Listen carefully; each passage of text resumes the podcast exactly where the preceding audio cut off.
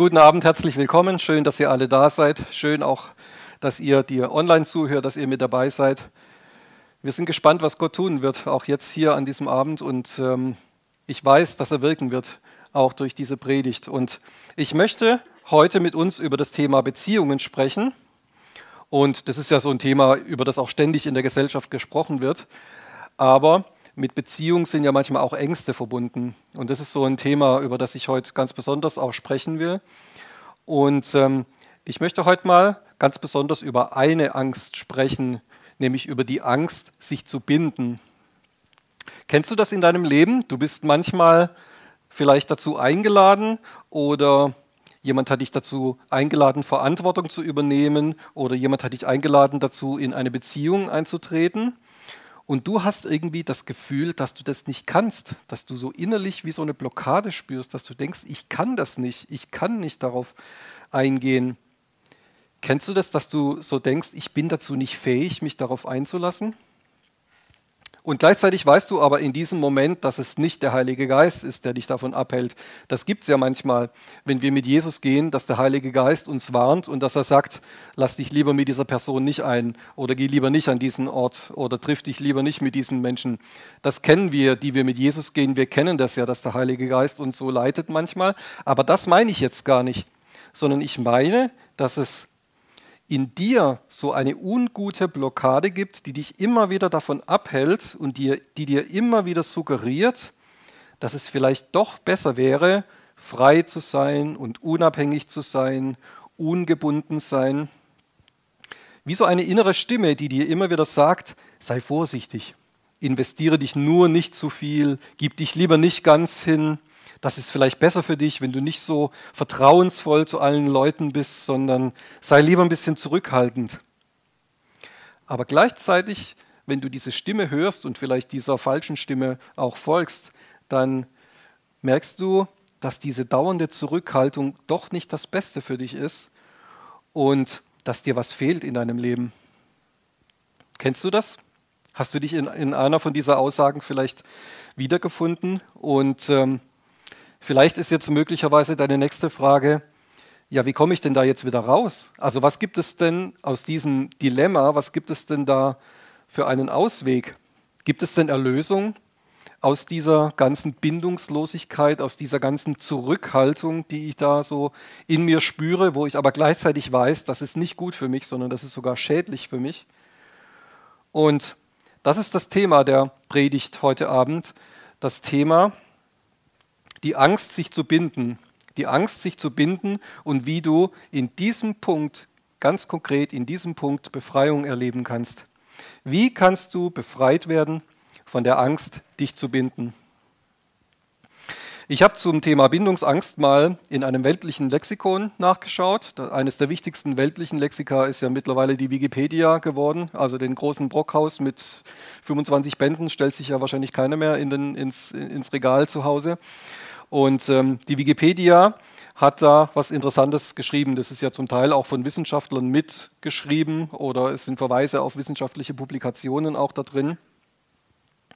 In Wikipedia heißt es dazu, als Bindungsangst, Bindungsphobie, Beziehungsverweigerung wird eine unüberwindliche Angst vor Gefühlen, Nähe, Intimität, Selbstverpflichtung und Commitment bezeichnet, die solchen Personen zugeschrieben wird, die mit einer anderen Person zwar eine Beziehung unterhalten, den Wunsch des Partners nach einer vollen Partnerschaft aber zurückweisen. Aus der Sicht ihrer Partner genießen diese Personen zwar viele der Annehmlichkeiten der Beziehung, lehnen es aber ab, sich rückhaltlos zu der Beziehung zu bekennen. Die Beziehung bleibt in der Schwebe. Für den Partner kann dies erhebliches Leid erzeugen. Ich habe dann auch mal nachgeguckt, was heißt denn dieses Wort Beziehungsangst, was wir so im Deutschen verwenden, was heißt das eigentlich auf Englisch? Und wenn man da guckt, das Wort haben wir gerade auch schon in dieser Definition von Wikipedia gehört, das heißt Fear of Commitment. Das heißt eigentlich, wenn man das wörtlich übersetzen würde auf Deutsch, heißt das, es ist Angst vor Hingabe oder ist es die Furcht, sich zu etwas zu bekennen oder sich zu jemandem zu bekennen? Fear of Commitment, also Furcht davor, sich hinzugeben. Das ist das, was im Englischen für Bindungsangst steht. Ich denke, dass eines der großen Probleme unserer Gesellschaft der Individualismus ist. Und ähm, da habe ich auch mal nachgeguckt in der Wikipedia, was die Wikipedia über Individualismus schreibt. Das lese ich auch mal vor. Der Individualismus bezeichnet ein ethisches Gedanken- und Wertesystem oder eine politische Philosophie, die das Individuum in den Mittelpunkt der Betrachtung stellt. Mit Individualismus wird auch, besonders im alltagssprachlichen Gebrauch, eine persönliche Geisteshaltung bezeichnet, bei der möglichst eigenständige Entscheidungen und Meinungsbildungen angestrebt werden, gleichgültig, ob sie konform zum gesellschaftlichen Kontext sind oder nicht. Also das kann man ja auch ein bisschen mit, mit eigenen Worten umschreiben. Also ein Individualist, der trifft immer eigene Entscheidungen und es ist ihm eigentlich ganz egal, was Menschen um ihn herum äh, über ihn denken. Darüber hinaus werden den Individualisten dieser Art oft Eigenschaften wie Zivilcourage, eigenständiges und scharfsinniges Denken usw. So zugeschrieben. Andererseits aber auch Eigensinnigkeit und geringe Teamfähigkeit. Das fand ich interessant. Also Eigensinnigkeit und geringe Teamfähigkeit, das ist was, was man auch so mit Individualismus verbindet. Und jetzt beschäftigt sich die Wikipedia damit, was ist denn eigentlich so der der Gegenentwurf oder was ist eigentlich so die, die, die, die, wie soll man sagen, das die, die andere Idee, die entgegengesetzte Idee. Gegner der Idee der Selbstverwirklichung wenden ein, dass Selbstverwirklichung gerade in einem Team oder in einer Gemeinschaft erst richtig möglich ist. Der Einzelne werde so aufgrund der sozialen Interaktionen zumindest mehr gefordert, was ein Wachsen der Persönlichkeiten mit sich bringen könne. Also das fand ich interessant, dass sogar die Welt, auch die ohne Gott lebt, also dass auch Menschen und Wissenschaftler, die ohne Gott und ohne Jesus leben, dass sie das mittlerweile erkennen und dass das auch in wissenschaftlichen Arbeiten drinsteht. Ähm, wenn jemand sich in ein Team einbringt, wenn jemand sich in eine Gemeinschaft einbringt, dass es dann erst so richtig möglich ist, auch, dass er soziale Interaktion lernt, dass er mehr gefordert wird auch und dass es auch zum Wachstum seiner Persönlichkeit beiträgt. Das fand ich interessant. Was hat es denn nun mit dieser Angst auf sich, von der ich ganz am Anfang schon gesprochen habe? Diese Angst, sich zu binden, diese Angst, dass du dich verbindest, dass du dich an eine Person bindest, dass du dich an eine Sache bindest. Eine Sache ist für mich ganz klar, diese Angst, dich zu binden, die hindert dich daran, in deine Berufung zu kommen. Es ist ganz klar, dass Gott für dich und für dein Leben eine Berufung hat. Wir haben da oft auch in unseren Predigten oder in, unseren, in unserer Gemeinde hier darüber gesprochen. Auch wir helfen auch Menschen dabei, in ihre Berufung zu kommen. Aber wenn du ständig in dieser Angst lebst, dich, dich zu binden oder dich zu investieren, dann wirst du es verpassen. Das wird dich daran hindern, in deine Berufung zu kommen. Eigentlich habe ich mir gedacht, ist diese Angst ein ganz klares Misstrauen gegenüber Gott, gegenüber seiner Führung und gegenüber seinem Plan. Man könnte auch sagen, dieser Angst nachzugehen und dieser Angst nachzugeben, ist eigentlich diese bewusste Pflege von Individualismus, so wie wir das gerade auch in der Wikipedia gehört haben. Also in dem Moment, wenn du dieser Angst, dich zu binden, nachgibst, pflegst du ganz bewusst deinen Individualismus. Du setzt deine eigenen Wege durch und eigentlich denkst du manchmal, vielleicht könnten andere Leute ja meinen Weg verhindern. Und deswegen gehst du einfach deinen Weg, ohne andere Menschen daran teilhaben zu lassen, ohne vielleicht Menschen um Rat zu fragen, auch Menschen, die du kennst, Menschen, die geisterfüllt sind, deine Geschwister hier in der Gemeinde, deine Leiter.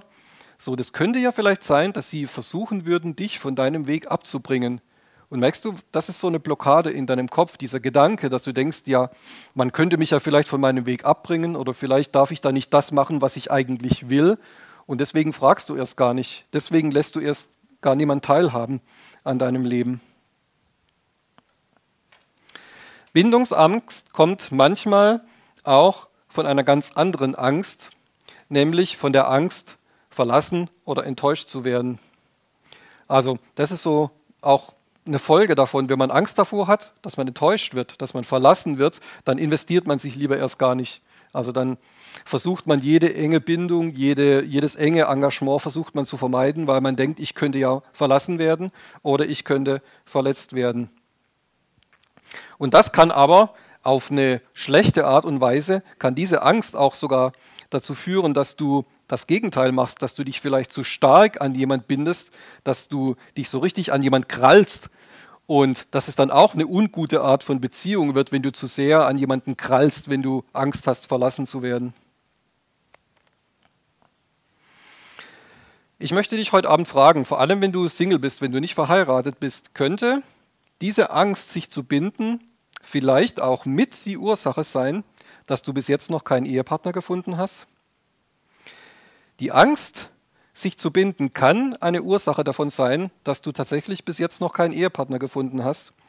Oder dass nie so eine dauerhafte Beziehung zustande gekommen ist, weil immer in diesem Moment, wo es ernst wurde, wo du praktisch vor dieser Frage standest, dich zu entscheiden und zu investieren in eine Beziehung und einen ganz klaren Weg in eine Beziehung hineinzugehen, weil du dann vielleicht jedes Mal so davor zurückgeschreckt bist, weil es in dir diese Blockade gab, weil es in dir diese Bindungsangst gab.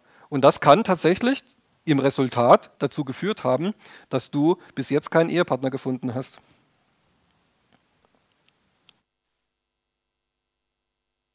Wir schauen uns in der Bibel mal ein paar Bibelstellen an, wo die Bibel auch darüber spricht. Und wenn ihr eure Bibel dabei habt oder ihr im Internet, dann zückt einfach euer Handy oder eure gedruckte Bibel und schlagt einfach diese Stellen mit uns auf und lest mit. Und die erste Stelle, die wir uns anschauen, ist in Jesaja 65. Jesaja 65, Vers 1 bis 2. Da spricht Gott selber, natürlich aufgeschrieben von Jesaja, aber es ist die Stimme Gottes, die hier spricht.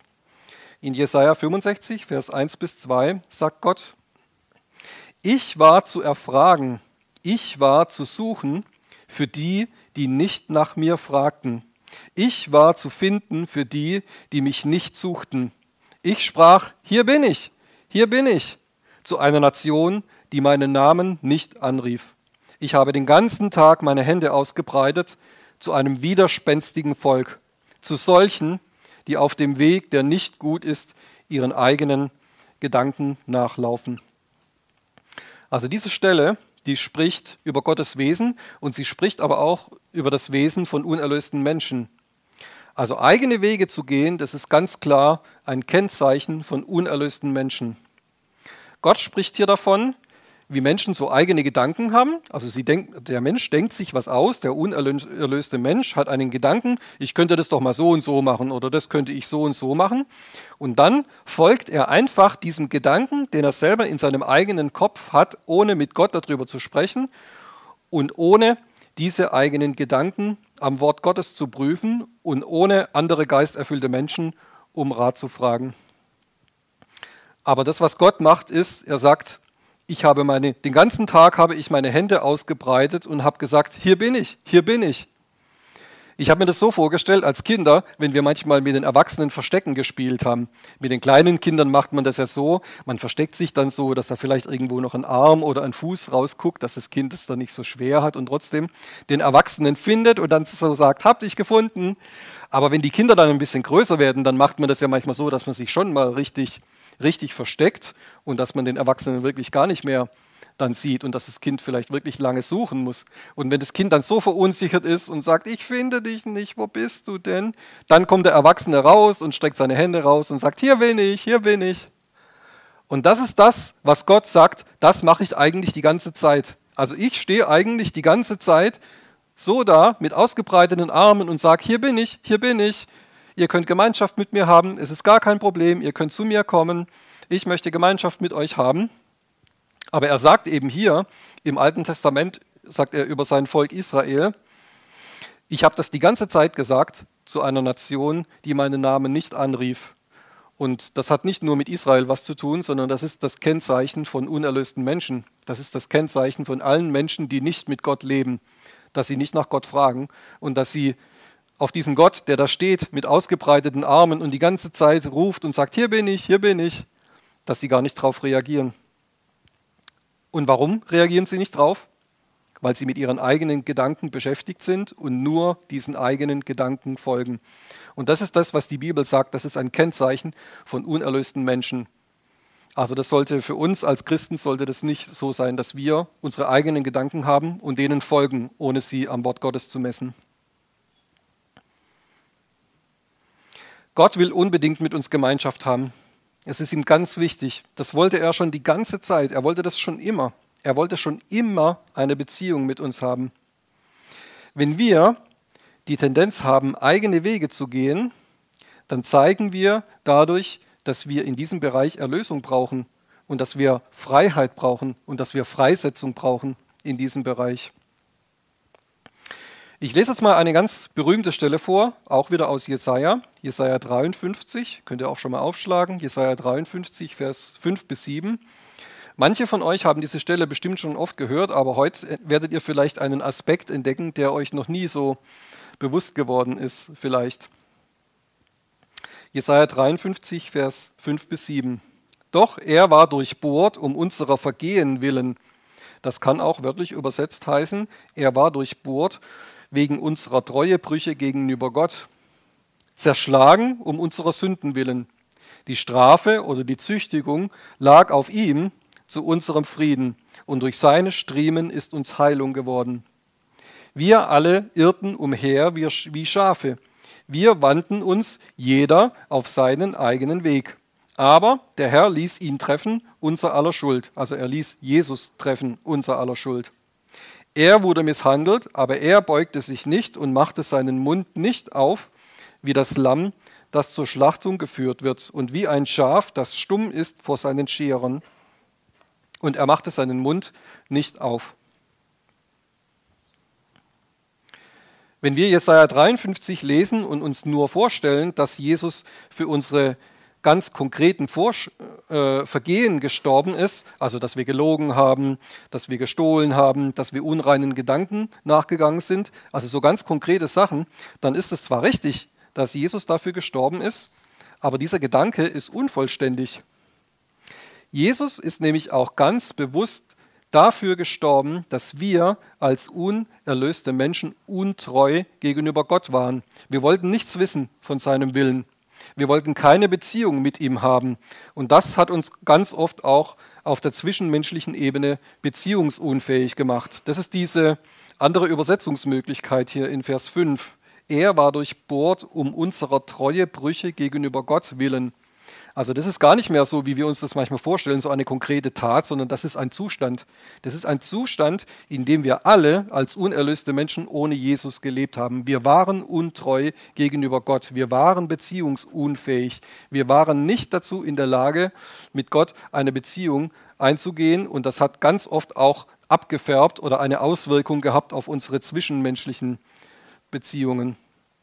Das hat dieser, dieser Zustand, in dem wir als Nichtgläubige gelebt haben, der hat dazu geführt, dass wir unsere persönliche Freiheit über alles gesetzt haben. Wir haben sie so absolut gesetzt. Vielleicht haben wir sogar die Freiheit als das höchste Gut propagiert. Das hören wir ja oft auch ne, in den Medien oder so in der Gesellschaft wird so ganz oft die Freiheit ist das Allerwichtigste. Die, die Freiheit, nichts steht höher als die persönliche Freiheit. Das wird oft so propagiert. Aber was ist denn die Wahrheit?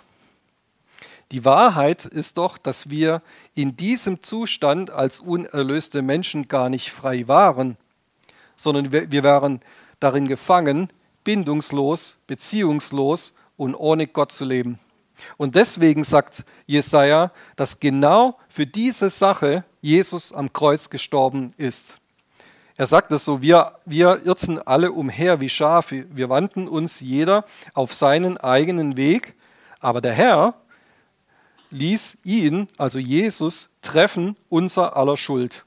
Ja, wir haben uns schuldig gemacht. Wir haben uns tatsächlich schuldig gemacht gegenüber Gott und Menschen mit unserer Beziehungslosigkeit und mit der Angst davor, Bindungen einzugehen. Aber genau für diese Sache, genau dafür ist Jesus am Kreuz gestorben, damit wir wieder bindungsfähig werden. Die Strafe lag auf ihm zu unserem Frieden, heißt es in dieser Stelle. Denn Beziehungslosigkeit bringt Unfrieden. Ein Leben in Beziehung mit Gott und mit Menschen aber bringt Frieden. Und das ist der Unterschied.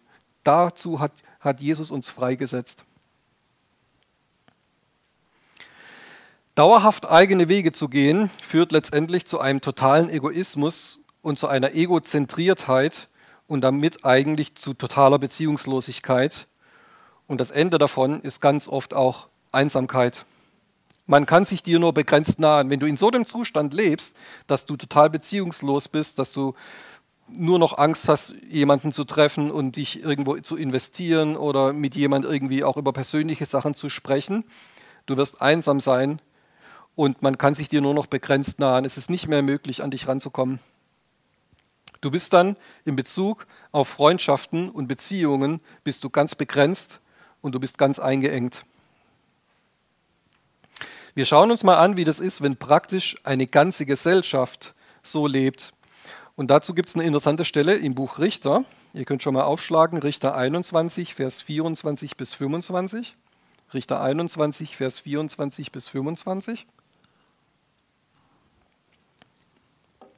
Diejenigen von euch, die schon ein bisschen im Alten Testament auch gelesen haben, die wissen, dass es wie so ein Zwischenbuch eigentlich ist. Also in den Mosebüchern und im Josua-Buch, da gab es eben diese starken Führer Mose und Josua, die Israel aus Ägypten rausgeführt haben, die äh, es in das, in das Land, in das verheißene Land Israel geführt haben. Mose hat ihnen das Gesetz gegeben und so. Das waren zwei so richtig starke Führer und, und äh, auch von Gott eingesetzte Führer für das ganze Volk. Und dann gab es zwischen die, dann gab es diese Zwischenzeit, wo nur so einzelne Richter mal für eine ganz kurze, begrenzte Zeit oder nur ganz regional für eine, für eine ganz kleine Region ein bisschen so eine Leitungsaufgabe hatten. Aber es gab eigentlich keinen so einen, so einen großen Leiter des Volkes. Das gab es erst später wieder, als dann Könige eingesetzt wurden. Und das waren auch ein bisschen, bisschen eine verrückte Zeit. Die Bibel schildert es auch. Und gerade in dieser, in dieser Stelle in Richter 21, Vers 24 bis 25 lesen wir das. Das ist wie so eine Zusammenfassung des Buches Richter. Und die Söhne Israel gingen davon in jener Zeit, jeder zu seinem Stamm und zu seiner Sippe. So zogen sie von dort weg, jeder in sein Erbteil. In jenen Tagen war kein König in Israel. Jeder tat, was recht war in seinen Augen. Manchmal spricht man ja so von einer moralischen Instanz. Also was, was kann so eine moralische Instanz sein? So ein großer Führer vielleicht, so ein Anführer oder ein Gesetz oder eine Sitte oder selbst wenn man sagt, das haben wir schon immer so gemacht, ne? das gibt es ja manchmal auch, man kommt irgendwo hin, man, will, man macht irgendeinen Vorschlag und dann sagt jemand, nee, wir machen das nicht so, wir haben das schon immer so gemacht. Das ist dann wie so eine moralische Instanz, ne? da hast du keine, keine Möglichkeit dann vielleicht da was zu verändern. Aber auch die Wertmaßstäbe Gottes, das, was Gott möchte für unser Leben, das ist auch eine moralische Instanz. Und wie gesagt, in der Zeit der Richter im Alten Testament war das so, dass es nur so kurzzeitig da so regionale Führer gab, die mal auch das rübergebracht haben, was Gott wollte und die die Wertmaßstäbe Gottes auch verkündet haben. Aber es gab keinen überregionalen oder keinen allgemeinen Anführer oder keinen König. Und was war das Resultat davon? Das Resultat davon war genau das, was wir hier lesen. In jenen Tagen war kein König in Israel tat, jeder tat, was recht war in seinen Augen. Das heißt, hier haben sich die Menschen selber zu einer eigenen Instanz erhoben. Also jeder hat gesagt, ich gebe mir selbst meine eigenen Gesetze und Vorgaben und Maßstäbe. Ich definiere selber, was gut und böse ist und daran halte ich mich. Oder auch nicht, wenn ich gerade mal keinen Bock dazu habe.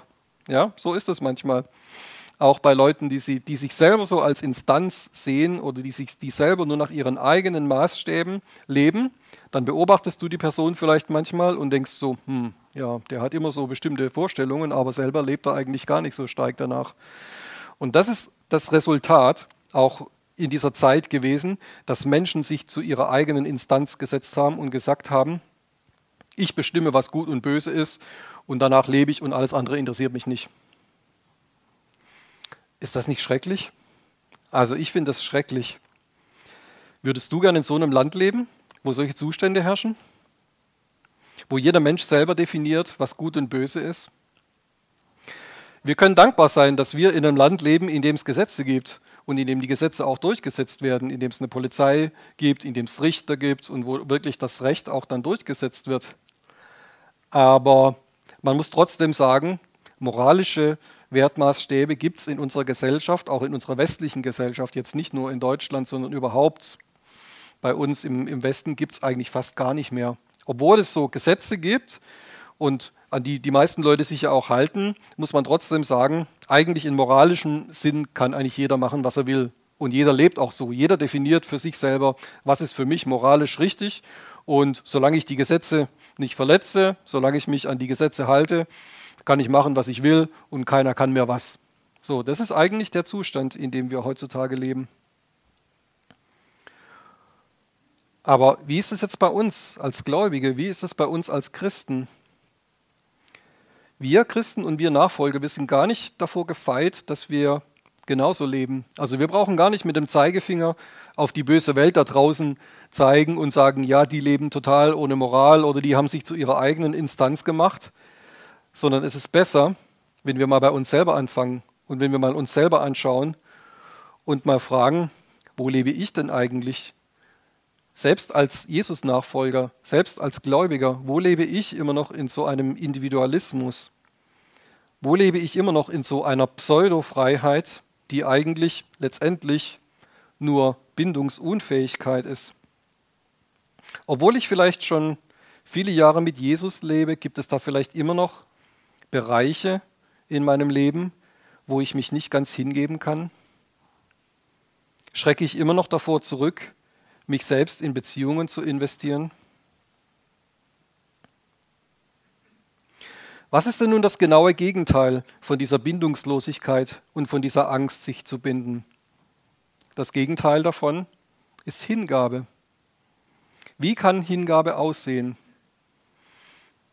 Das ist jetzt eigentlich so der, der zweite Teil dieser Predigt, wo ich dann eine Antwort darauf gebe, wie können wir rauskommen aus dieser Bindungslosigkeit, wie können, wie können wir dem entfliehen, dass wir auch rauskommen, wenn wir innerlich diese Blockade bei uns spüren und merken, es ist für mich immer noch schwierig, mich zu investieren, es ist immer noch schwierig, mich hinzugeben.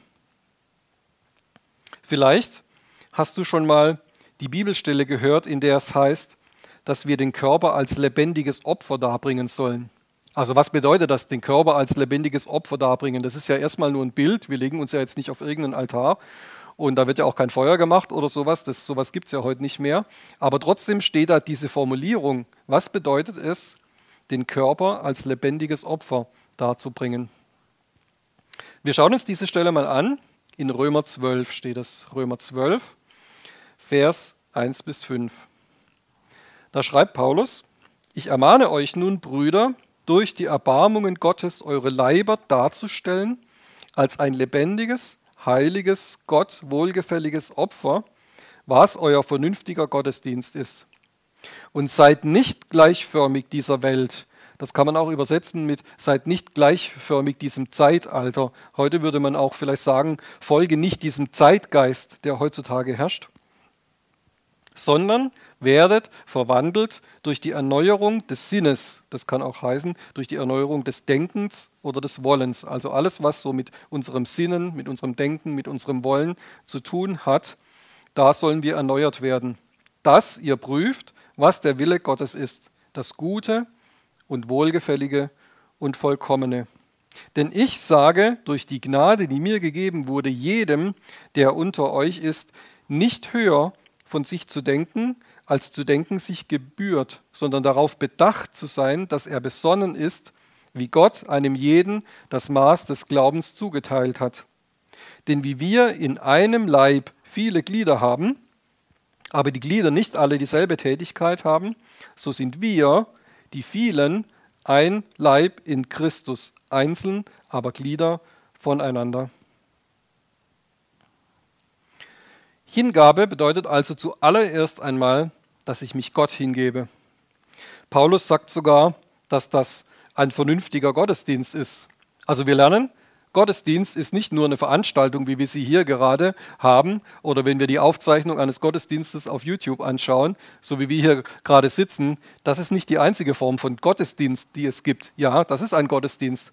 Aber er sagt, das, was eigentlich ein richtiger, vernünftiger Gottesdienst ist, das ist deine innere Haltung. Und das ist diese innere Haltung, mit der du dich Gott vorbehaltlos unterordnest. Und in dieser Beziehung mit Gott, dann geschieht es, dass mein Sinn, mein Denken, mein Wollen erneuert wird. Und in dieser Beziehung mit Gott kann ich erkennen, was sein Wille ist, nämlich das Gute und das Wohlgefällige. Wir hatten vorhin das mit der Instanz. Ne? Also in dem Moment, wo ich mich Gott vorbehaltslos unterordne, dann wird er zu einer Instanz in meinem Leben, die mir ganz klar sagt, was ist das Gute, was ist das Wohlgefällige und was ist das Vollkommene. Denn er lebt in mir. Also ich werde es allein dadurch, dass er in mir liebt und lebt und ich mich darauf einlasse, das zu leben, was er in mir lebt, dadurch werde ich das wissen, was das Gute und das Wohlgefällige und das Vollkommene ist. Und wenn ich das zulasse, dann bin ich nicht mehr gleichförmig dieser Welt. Also dann bin ich nicht mehr dazu verdammt, den Zeitgeist des Individualismus nachzugeben. Und diese Bindungsangst, die vielleicht in mir dann noch ist, die ist dadurch endgültig besiegt. Und dann ist es auch möglich, dass ich ein lebendiger Baustein im Körper Gottes werde. Und davon spricht Paulus. Was ist der Körper Gottes? Das ist die Gemeinde.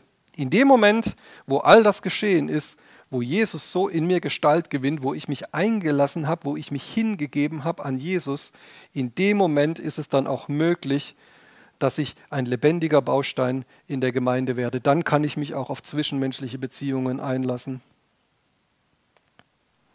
Wie würdest du Hingabe definieren? Ich habe mir noch eine andere Stelle angeschaut, ähm, die Paulus geschrieben hat, und zwar im Galaterbrief. Paulus definiert es so in Galater 2, Vers 19 bis 20. Galater 2, Vers 19 bis 20. Da schreibt er, ich bin mit Christus gekreuzigt und nicht mehr lebe ich, sondern Christus lebt in mir. Was ich aber jetzt im Fleisch lebe, lebe ich im Glauben.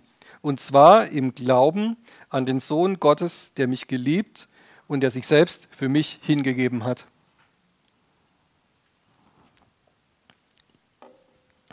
Hingabe bedeutet also, dass ich mich dazu entscheide, meinen Willen und meine Vorstellungen ganz klar dem Willen Gottes unterzuordnen, weil sein Wille viel besser ist und auch viel höher ist als meiner. Ich entscheide mich bewusst dazu, dass seine Gedanken höher sind als meine Gedanken. Wir leben im Glauben. Das ist das, was die Bibel auch sagt, wenn sie sagt, wir ordnen uns Gott unter. Das heißt dann, wir leben im Glauben. Und hier steht wieder das griechische Wort Pistis. Das habt ihr vielleicht schon mal gehört in anderen Predigten, die ihr bei uns vielleicht gehört habt. Das griechische Wort Pistis, das bedeutet wörtlich übersetzt, ich lebe in einem Treueverhältnis von zwei Bündnispartnern. Also man muss aufpassen, dass man dieses deutsche Wort Glauben nicht zu schwach ähm, nimmt. Wenn man sagt, ja, ich glaube, dass es morgen vielleicht wieder ein bisschen wärmer wird oder ich glaube, dass es vielleicht morgen was, was Gutes zu essen gibt, so, das ist eigentlich eine ziemlich schwache Form von Glauben. Das ist eigentlich so, ich, ich weiß es nicht genau, aber ich glaube es vielleicht, dass das passiert. Aber das, was die Bibel hier sagt, dieses griechische Wort Pistis, Glauben, das heißt, ich trete in eine ganz klare, in eine feste Beziehung ein ich trete in ein Treuerverhältnis von zwei Bündnispartnern ein. Das ist wie wenn zwei Leute so einen Vertrag schließen und beide diesen Vertrag unterschreiben und vielleicht noch so ein Siegel drauf machen. So, so ist es. Ich trete in so einen festen Bund, in so ein festes Treuerverhältnis trete ich mich ein, trete ich ein. Wenn ich mich hingebe, so wie Jesus sich schon längst nämlich für uns hingegeben hat, dann entsteht so ein Treuerverhältnis dann entsteht so ein echtes Bündnis. Wir schauen uns mal an, was, was äh, Jesus dazu sagt in Matthäus 16. Matthäus 16, Vers 25 bis 26. Da sagt Jesus, denn wer sein Leben retten will, wird es verlieren. Wer aber sein Leben verliert, um meinetwillen, wird es finden. Denn was wird es einem Menschen nützen, wenn er die ganze Welt gewönne aber sein Leben einbüßte? Oder was wird ein Mensch als Lösegeld geben für sein Leben? Das ist interessant. Jesus stellt hier praktisch diese zwei Möglichkeiten, die wir haben im Leben, die stellt er wie auf so einer Waage gegenüber. Er sagt, du kannst alles von diesem Leben erwarten, du kannst alles in dieses Leben investieren, du kannst alles machen, um erfolgreich und, und, und reich und beliebt und alles Mögliche zu werden. Das ist der eine Wert sozusagen. Und dann sagt er, Aber es gibt diesen anderen Wert. Es gibt diesen Wert, dass du dein Leben Jesus hingibst und dass du dich ganz Gott auslieferst und dass du nach dem lebst, was Gott für dein Leben geplant hat. Und er sagt, was, was hat mehr Gewicht? Also was von beiden ist wichtiger? Was wird, wird, wird ein Mensch dieses wie ein Lösegeld geben? Also wird ein Mensch praktisch auf das, was Gott für ihn vorbereitet hat, verzichten, dafür, dass er so sich an diese Welt hängt und dass er so dies, dies, diesen Wertmaßstäben dieser Welt nachläuft? Er lässt die Frage offen. Und es ist wichtig für uns, dass wir für uns eine Antwort darauf geben. Es ist wichtig, dass wir für uns das einmal definieren. Also in welchen von diesen beiden Bereichen will ich mehr investieren? Oder wo will ich mich ganz hingeben? Man kann, sich, man kann nicht irgendwie so Kompromisse machen und sich äh, so ein bisschen was von der Welt mitnehmen und so ein bisschen was von Jesus mitnehmen. Du kannst dich für Jesus nur ganz entscheiden. Das ist die einzige Möglichkeit, die wir haben. Hingabe ist übrigens auch ein Auswahlkriterium für Beförderung im geistlichen Dienst. Es gibt eine interessante Stelle in Apostelgeschichte 15.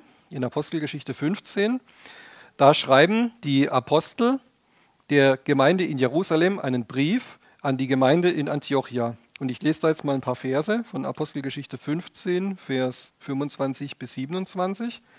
Und da schreiben diese Gemeindeleiter der Gemeinde von Jerusalem, es schien uns, nachdem wir einstimmig geworden, gut, Männer auszuwählen und sie zu euch zu senden mit unseren geliebten Brüdern Barnabas und Paulus, Leuten, die ihr Leben hingegeben haben für den Namen unseres Herrn Jesus Christus. Wir haben nun Judas und Silas gesandt, die auch selbst mündlich dasselbe verkünden werden.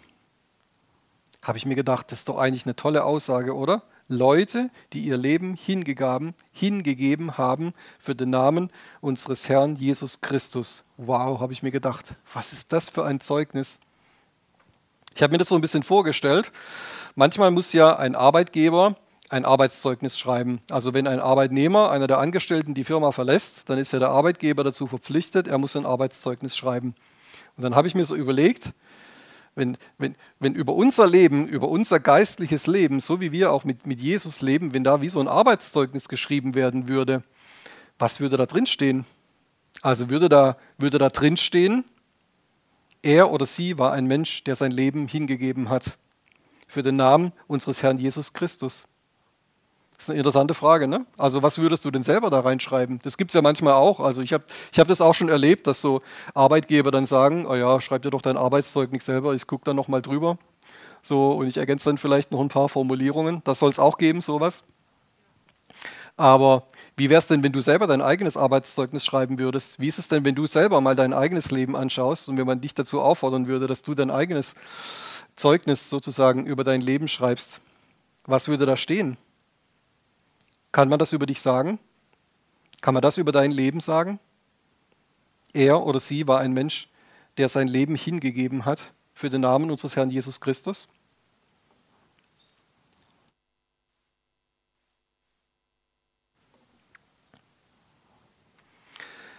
Es ist ganz wichtig, dass Bindungsfähigkeit und auch diese, ja, diese Fähigkeit, sich hinzugeben, dass das was mit unserer Beziehung zu Jesus zu tun hat.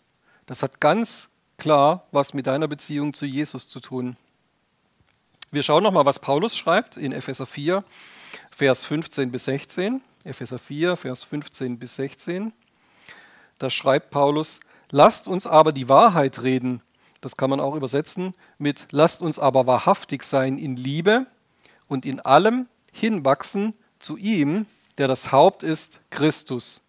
Aus ihm wird der ganze Leib zusammengefügt und verbunden durch jedes der Unterstützung dienende Gelenk, entsprechend der Wirksamkeit nach dem Maß jedes einzelnen Teils. Und so wirkt er das Wachstum des Leibes zu seiner Selbstauferbauung in Liebe. Also die wichtigste Voraussetzung ist tatsächlich, dass jeder einzelne von uns so eine starke Beziehung zu Jesus pflegt, zu ihm als dem Kopf der Gemeinde. Und aus diesem Kopf, Jesus, wird praktisch dieser ganze Körper der Gemeinde zusammengefügt. Und das bedeutet nämlich nicht nur, dass jedes einzelne Glied eben an diesem Kopf hängt, sondern das, das bedeutet auch, dass die Glieder untereinander verbunden sind durch Gelenke. Das schreibt er hier wirklich. Ne? Also er benutzt hier das, das Bild unseres eigenen Körpers, wo er sagt, die Glieder sind untereinander verbunden durch Gelenke. Und diese Gelenke dienen der Unterstützung, damit der Körper richtig funktioniert. Also wenn Gelenke und Verbindungsglieder in einem Körper fehlen, kannst du dir das ja mal vorstellen, wie das ist, wenn du hier so kein, kein Ellenbogengelenk hättest oder wenn du keine Kniegelenke hättest oder wenn du kein Hüftgelenk hättest oder wenn der Hals irgendwie so nicht richtig funktionieren würde. Da würde was fehlen in deinem Körper. Das würde nicht funktionieren. Und er sagt, genauso ist es in diesem lebendigen Organismus, in diesem lebendigen Körper der Gemeinde. Wenn diese Gelenke, wenn diese Verbindungsglieder nicht funktionieren, dann funktioniert auch der ganze Körper nicht. Und deswegen ist es so wichtig, dass wir nicht nur jeder von uns einzeln diese Beziehung zu Jesus als dem Kopf haben, sondern deswegen ist es auch so wichtig, dass wir untereinander diese Beziehungen haben und dass wir in der Gemeinde wie so Bindeglieder auch miteinander verbunden sind, wie Gelenke. Jetzt schauen wir uns mal an, was kann dich daran hindern, eine Beziehung einzugehen und dich hinzugeben. Vielleicht hast du Angst, was zu verpassen. Das ist ganz oft ein Grund dafür, dass du denkst, ich könnte was verpassen. Und da gebe ich mich lieber mal nicht so ganz hin. Wenn ich mich da auf der einen Seite ganz hingebe, könnte ich auf der anderen Seite vielleicht was verpassen. Das ist ganz oft ein Grund dafür. Vielleicht sagst du auch, ich möchte lieber unabhängig bleiben. Niemand soll mir reinreden. Ich weiß schon selber, was für mich gut ist. Vielleicht hast du auch eine falsche Vorstellung davon, dass du wie so eine Art von Handel eingehen könntest. Manchmal gibt es ja, dass man sich dann vielleicht doch ein bisschen so entscheidet, ja, ich investiere doch mal ein bisschen was in Beziehungen, ich lasse mich doch mal so ein bisschen darauf ein, weil in einer Beziehung, da kriege ich ja auch was zurück. Das ist ja auch richtig so, man kriegt in einer Beziehung auch was zurück. Und dann entscheidest du dich dazu, du, du öffnest dich nur so ein bisschen und dann kriegst du auch so ein bisschen was zurück und dann merkst du, ja, das funktioniert so, aber ich lasse mich mal lieber nicht zu stark darauf ein, ja nicht so weit gehen. So, kennst du das? So, du hast angefangen, dich so vielleicht ein bisschen irgendwie so drauf einzulassen, ein bisschen Beziehungen eingehen, so ein bisschen unverbindlich, immer so einen Rückweg offen lassen und hast so ein bisschen was äh, bekommen, aber irgend so eine Stimme, so eine ungute Stimme in dir sagt immer, geh ja nicht so weit. Und das ist diese Blockade, die dann bei dir da ist. Und das ist eben diese falsche Vorstellung davon, dass, dass du statt dich hinzugeben einen Handel eingehen kannst. Das fun funktioniert aber nicht. Das ist, ist ein Trugschluss. Du kannst nicht diese echte, volle, ganze Hingabe, die kannst du nicht durch, durch so einen Handel ersetzen. Das ist nicht möglich. Vielleicht ähm, denkst du auch manchmal, ja, was wollen denn die Leute eigentlich? Also was erwarten denn die Leute von mir eigentlich? Und das ist auch ein falscher Gedanke, weil wenn du versuchst, eine Erwartung zu erfüllen, das ist ja keine Hingabe. Also wenn du ständig nur, nur denkst so, hm, ja, die, die Leute erwarten ja vielleicht irgendwas von mir und dann, was muss ich denn jetzt machen, um das, um das zu erfüllen, dann wirst du auch nicht weiterkommen, weil das ist, das ist nur Erwartungserfüllung. Also das ist keine echte Hingabe. Das hat mit Hingabe, mit Hingabe hat das nichts zu tun. Du guckst dann nur so, ja, was könnten die jetzt vielleicht von mir wollen und dann befolgst du das vielleicht ein bisschen, aber damit wirst du auch nicht in richtige, echte, feste, dauerhafte Beziehungen reinkommen, weil das ist keine Hingabe. Vielleicht ist es auch so, wenn es für dich schwierig ist, sage ich jetzt mal in der Gemeinde oder auch sonst, in, wenn du mit Menschen zu tun hast, auch im Alltag, wenn du damit Probleme hast, ähm, so enge Beziehungen zu pflegen. Auch jetzt bleiben wir, bleiben wir mal bei der Gemeinde. Wenn du ganz stark irgendwie dieses Gefühl hast, ja, meine die es wirklich gut mit mir? Wenn ich mich da jetzt so ganz drauf einlasse, wenn ich mich ganz auf diese Beziehungen auch in der Gemeinde einlasse, meinen die es wirklich gut mit mir? Das ist auch so eine Sache, die kann dich dann zurückhalten. Das ist auch ein Ausdruck dieser Bindungsangst, dass du in deinem Leben nicht weiterkommen wirst und dass du, ja, dass du, dass du nichts erleben wirst auch in der Gemeinde, weil wenn du immer diesen, diese, wie soll man sagen, diese, diese Handbremse ziehst, dass du sagst, oh, meine die ist wirklich gut mit mir und ich kann mir das gar nicht vorstellen, dass die es gut mit mir meinen, dann wirst du nicht in diese Fülle hineinkommen, die Jesus für dich vorbereitet hat. Und ich sage dir, dieses Misstrauen, was du vielleicht hast, das ist nichts anderes als Furcht. Dieses Misstrauen, dich auf Beziehungen einzulassen, ist nichts anderes als Furcht. Und davon spricht auch Johannes im ersten Johannesbrief, 1. Johannes 4, äh, Vers 18 bis 21. 1. Johannes 4, Vers 18 bis 21. Furcht ist nicht in der Liebe, sondern die vollkommene Liebe treibt die Furcht aus. Denn die Furcht hat es mit Strafe zu tun. Wer sich aber fürchtet, ist nicht vollendet in der Liebe. Wir lieben, weil er uns zuerst geliebt hat. Wenn jemand sagt, ich liebe Gott, aber hasst seinen Bruder, ist er ein Lügner. Denn wer seinen Bruder nicht liebt, den er gesehen hat, kann nicht Gott lieben, den er nicht gesehen hat. Und dieses Gebot haben wir von ihm, dass wer Gott liebt, auch seinen Bruder lieben soll. Es besteht also ein ganz direkter Zusammenhang zwischen deiner Beziehung zu Gott, zwischen deiner Beziehung zu Menschen und zwischen deiner Beziehung zur Gemeinde. Das kannst du nicht trennen. Du kannst nicht sagen, ich liebe Gott, aber die Gemeinde interessiert mich nicht. Das funktioniert nicht, das geht nicht. Das ist das, was diese Bibelstelle sagt. Diese drei Dinge, deine Beziehung zu Gott, deine Beziehung zu Menschen und deine Beziehung zur Gemeinde, sind untrennbar miteinander verbunden.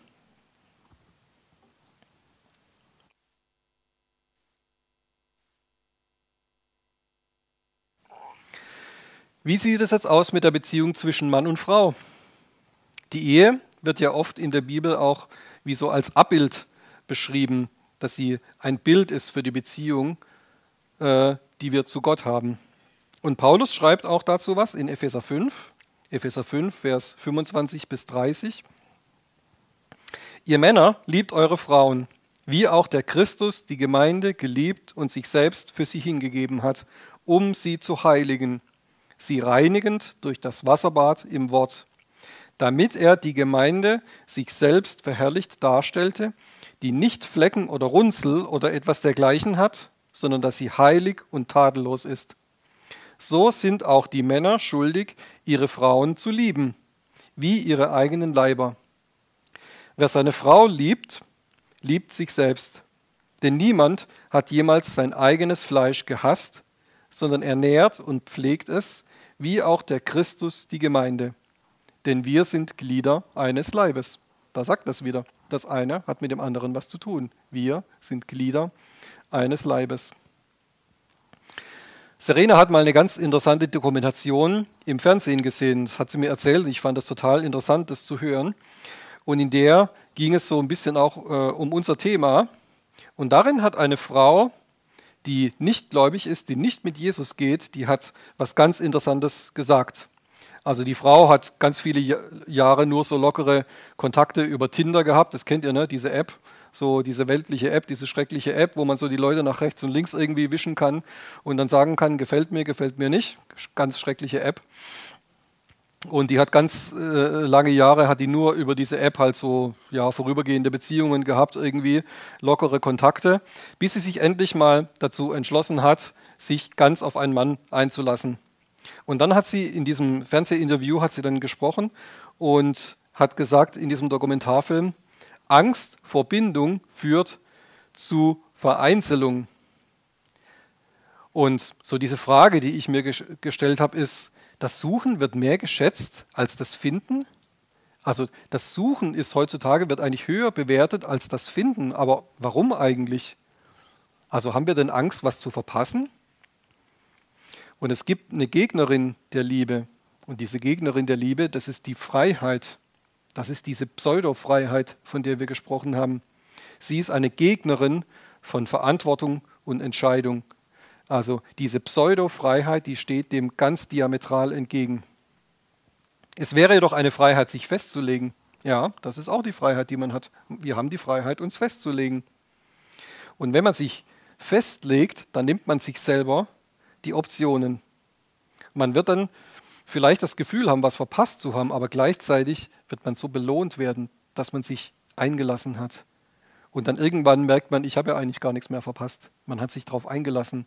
Und das ist, du wirst nie wieder dann dieses Gefühl haben, was verpasst zu haben. Das ist nämlich eigentlich diese Lüge, die der, die der Feind dir einreden will, dass er sagt, oh, wenn du dich zu stark bindest, wenn du dich zu stark hingibst, dann verpasst du was. Also ich fand das krass. Also das ist interessant, dass selbst Menschen in der Welt, die nicht mit Jesus gehen, die nicht, nicht Christen sind, dass die das schon erkannt haben und die das eigentlich erkannt haben, dass diese vermeintliche Freiheit, dass diese Pseudo-Freiheit eigentlich eine Falle ist. Und das ist, ja, das ist, das ist dann schwierig, da, da reinzukommen in das, in das, was Gott für dich geplant hat.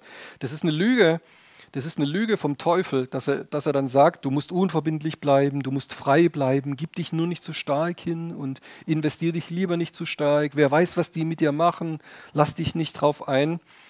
Und ähm, er weiß genau, wenn du in dieser Pseudo-Freiheit bleibst, wenn du in dieser, in dieser Selbstzentriertheit bleibst, wenn du weiterhin deinen Individualismus lebst, dann wirst du ganz stark in dieser Bindungslosigkeit bleiben, dann wirst du allein bleiben und dann wirst du einsam sein. Und das ist genau das, wo er dich haben will. Einsam und allein. Und das ist aber nicht das, was Gott will. Das ist nicht das, was Gott vorgesehen hat. Das ist nicht das, was Jesus will. Und ähm, ich möchte dazu auch sagen, vielleicht hast du dich gar nicht selber dazu entschieden, unverbindlich zu sein. Vielleicht sind auch in deinem Leben schlimme Dinge passiert. Ja, das ist möglich. Vielleicht hast du deswegen auch Angst, dich zu binden. Aber ich sag dir, heute ist der Tag, wo du diese Angst verlassen kannst. Heute ist der Tag, wo du raustreten kannst aus dieser Bindungslosigkeit. Heute ist der Tag, wo du sagen kannst, ich entsage diesem Individualismus, den ich selbst als Jesus-Nachfolger immer noch so ein bisschen gepflegt habe. Ich trete heute heraus aus, diesem, aus dieser Ich-Zentriertheit, dass ich mich selbst als die Instanz gesetzt habe, dass ich selber definiert habe, was gut ist und was schlecht ist und dass ich selber auch definiert habe, auf welche Beziehungen ich mich wie weit einlasse oder dass ich auch bisher wie so eine Blockade hatte, zum Beispiel mich in die Gemeinde ganz zu integrieren, mich ganz hinzugeben, auch ein lebendiger Baustein dieser, dieser Gemeinde zu sein, das ist mir wichtig zu sagen, auch es geht nicht um Mitarbeit. Es geht nicht darum, dass, äh, dass du unbedingt jetzt irgendwie was arbeiten sollst in dieser Gemeinde, sondern Hingabe ist einfach, dass du sagst, ich investiere mich und ich bringe das mit, was ich mit Jesus erlebt habe. Und davon können andere Menschen profitieren. Es geht gar nicht um Arbeit oder irgendwelche Jobs in dieser Gemeinde zu machen. Das ist mir wichtig zu sagen, sondern ein lebendiger Teil dieses Körpers zu sein. Das heißt eben zu funktionieren wie ein Gelenk und das ist so diese Gelenke, man denkt ja gar nicht mehr irgendwann drüber nach, sondern das ist ganz normal, dass hier das Armgelenk und, und die Kniegelenke und so, dass es funktioniert. Nur wenn das Gelenk irgendwann nicht mehr da ist oder wenn es fehlt oder wenn es Aua macht, wenn es nicht mehr, wenn es weh tut, dann denken wir drüber nach. Und das ist das, wozu ich dich heute auch einladen will, wirklich so ein lebendiger Baustein auch in, in der Gemeinde zu sein, ein lebendiges Gelenk zu sein. Und deswegen ist es wichtig, dass du heute diese Angst verlässt. Du musst nicht mehr dieser Ich-Zentriertheit und diesem Individualismus dienen. Diese Pseudofreiheit, die dir vielleicht versprochen wurde, die hat dich betrogen. Und ich möchte dich heute einladen, wirklich dieser, dieser Angst den Rücken zu kehren und, und dieser Angst im Namen Jesu zu entsagen. Und das könnt ihr, jetzt die ihr zum Beispiel im Internet zuschaut, ihr könnt es auch machen, dass ihr sagt, ich trete jetzt heraus aus dieser Bindungsangst, dass du sagst, wenn ich jetzt das Video ausmache, dann schaue ich mir einfach mal mit Jesus zusammen diese Bereiche in meinem Leben an, wo ich merke, dass diese Blockade ist, wo wie so eine, wo die ganze Zeit, wo ich wie mit angezogener Handbremse gefahren bin, wo ich gemerkt habe, ich bin nicht in, in Beziehungen rein, reingekommen. Das hat mich gehindert daran, in gute Beziehungen zu kommen mit Menschen. Vielleicht hat es mich auch daran gehindert, bis jetzt einen Ehepartner zu finden. Vielleicht hat es mich daran gehindert, mich ganz auch in die Gemeinde zu investieren mit dem, was ich mit Jesus erlebt habe.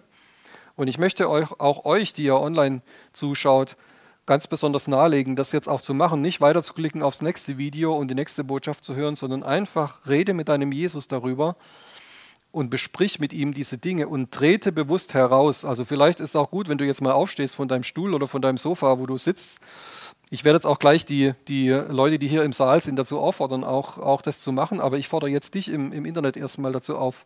Mach das, dass du jetzt einfach mal aufstehst von deinem Stuhl, wenn das, wenn das Video fertig ist und dass du sagst, ich habe jetzt diese Botschaft gehört und ich trete jetzt wirklich heraus aus diesem alten Leben, dass ich immer wieder, wie mich so zurückgehalten habe, dass ich immer so diese angezogene Handbremse hatte.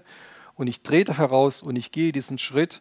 Und das Erste, worauf ich mich einlasse, ist Jesus auf dich. Ich lasse mich mit, mit jedem Bereich meines Lebens, lasse ich mich ganz mit Haut und Haaren auf dich ein.